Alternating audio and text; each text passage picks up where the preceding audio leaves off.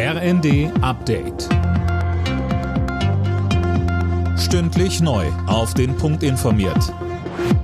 Ich bin Sönke Röhling. Guten Morgen.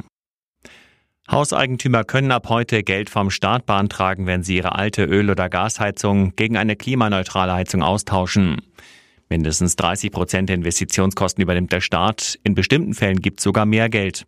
Wenn sich Hauseigentümer etwa zu einem schnellen Heizungstausch entscheiden oder das Einkommen des Haushalts unter 40.000 Euro liegt, dann werden bis zu 70 Prozent der Investitionskosten übernommen, auch für einen bereits erfolgten Heizungstausch. Die Anträge können jetzt bei der Förderbank KfW gestellt werden. Die EU-Agrarminister wollen die Vorschriften für die Landwirtschaft vereinfachen. Insgesamt soll es 500 Vorschläge für flexiblere Regeln geben. Die würden nun geprüft, heißt es. Seit Wochen gibt es europaweit Bauernproteste gegen die Agrarpolitik.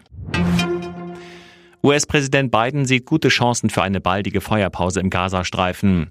Er hofft, dass es bis kommenden Montag eine Einigung zwischen Israel und Hamas gibt, sagte Biden bei dem Besuch in New York. Jana Klonikowski. Gleichzeitig betonte der US-Präsident, dass es noch keine Vereinbarung gibt. Sein Sicherheitsberater habe ihm aber gesagt, dass man nahe dran sei.